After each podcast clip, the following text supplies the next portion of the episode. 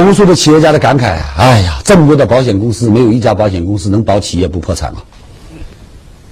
这句话耐人寻味，确确实实，企业家，企业家这个名词是那么的好听，而背后蕴藏着什么，包含着什么，有多少人可以读懂呢？我为什么谈到这里能有这么深的感受？我做过老板，我当过企业家，到今天我依然还是一个企业家。我成过，我败过，在这个过程当中，我读懂了“老板”这两个字，好说好写不好做。麻雀虽小，五脏俱全。不当老板，不知道什么叫难。我爱开玩笑，我经常对一群老板说一句话：你们这些老板是什么？你们这些老板是三陪，何止是三陪呀？来了领导要陪，来了客户要陪，要陪吃，要陪着参观，要陪着喝酒。面带微笑，点钱还要快呀！我见过无数的老板那种无奈呀。一说今天来的人非常重要，自己亲自开车到机场接，为什么？显着重视啊！拉回来去吃饭，自己亲自在那里倒酒点烟。很多老板有句话呀，叫“宁可喝的胃里长个洞，绝不能让自己和客户和领导感情出条缝”。我在网网上发表了一篇文章，叫。致所有创业者是这么一段话：天慢慢的黑了，天空中飘着细雨，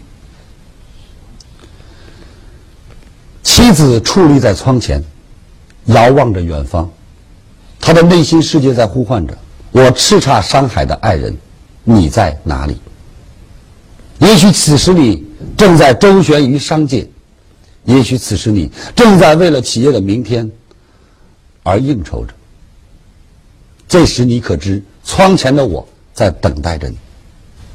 孩子一次次用小手触摸着我的衣角，对我说：“妈妈，爸爸什么时候回家？”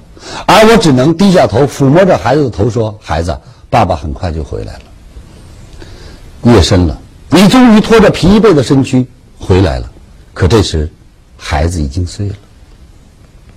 即便是我坐在窗口等你，而看到你时，眼里没有了，没有了浪漫，有的是一份责备，有的是一份无奈，甚至于里面蕴藏着还有一份抱怨。这时疲惫的你也没有半点的心情去创造丝毫的浪漫，你静静的躺在床上，双眉还依然紧锁着，因为。你必须要去面对睁开眼的明天，企业的发展，所有的人他们都附属在你的身上。有谁能读懂你？有谁能知道你？我们不能忘记，在近段的时间，在全国，在世界，多少创业者，他们悄悄的走了。二零零四年调查发现，北京一千六百多位企业家死于积劳过度。压力过大，小小的深圳，二零零四年有一千六百八十多位企业家死于压力过大、操劳过度。老板想来即来，想走就走，开着名车，住着豪宅，何等的潇洒！可是各位知道吗？老板下过班吗？员工下班了就是下班了。老板即便躺在床上没有睡着，他也在思考企业的事情。脑力劳动远远大于体力劳动，谁能读懂？有人说睡着了终于下班了，可是亲爱的朋友们，多少老板睡着了还要加班呢？为什么做梦梦到的还是企业里的事？有谁能理解呢？一个企业无论出了任何的事情，真正要担责任的是企业家。一个员工因恋爱经受不了思想的压力，跳楼自杀了。公安局开具证明为情自杀。可是即便是这样。这个企业老板，他是无辜的。可是有谁说他是无辜的？当父母把一个孩子交给一个企业，孩子走了，父母望着孩子的尸体在那流泪的时候，老板这一刻他经受的是内心的折磨，还要付出财务的代价。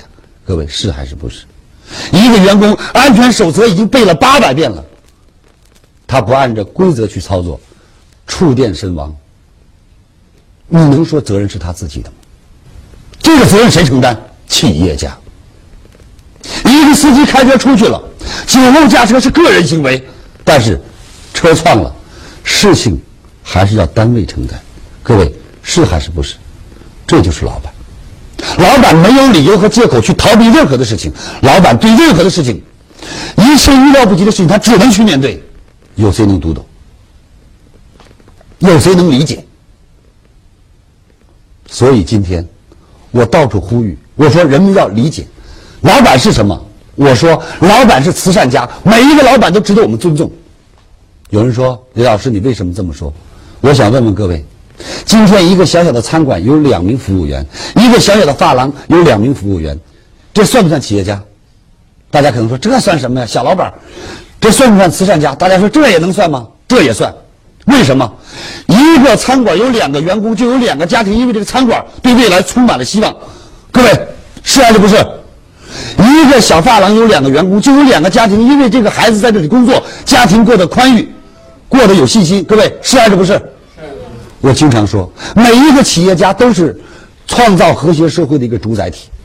每一个企业家，他们都将为和谐社会做着贡献。听完李强老师的分享，有收获，请分享到您的朋友圈，让更多的朋友受益。我是李强老师助理谢慧聪。如果您在个人成长、演讲口才、事业家庭等方面有困惑，可以添加微信幺七六二五六。二三九九六，领取李强老师的视频课程，视频课程更加精彩，让您有更多的收获。添加时请备注“课程”二字。